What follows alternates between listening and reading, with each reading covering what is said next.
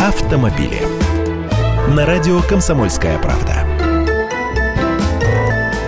Здравствуйте. Программу утилизации тоже продлили на этот год. Говорю тоже, потому что недавно было подписано постановление о продлении программы льготного автокредитования. Получается, обе главные программы поддержки автопрома в действии, значит, новые машины можно по-прежнему покупать дешевле. И одна программа другой не помеха. Сдаете свою старую в утиль, получаете скидку на покупку новой машины, на недостающую сумму берете кредит по льготной ставке. Но сейчас все же про утиль. Машине вовсе не обязательно быть полувековым москвичом. Автомобиль для утилизации должен быть не моложе 6 лет, а у вас в руках на официальной регистрации в ГИБДД не меньше полугода.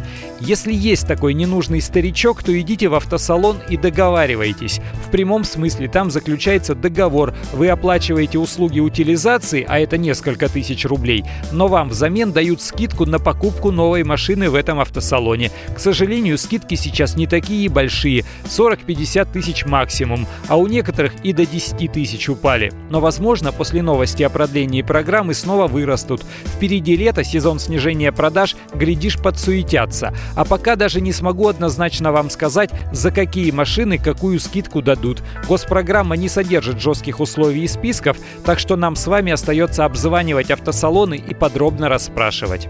Я Андрей Гречанников, ты эксперт «Комсомольской правды». С удовольствием общаюсь с вами в программе «Дави на газ» по будням в 8 утра по московскому времени. Автомобили.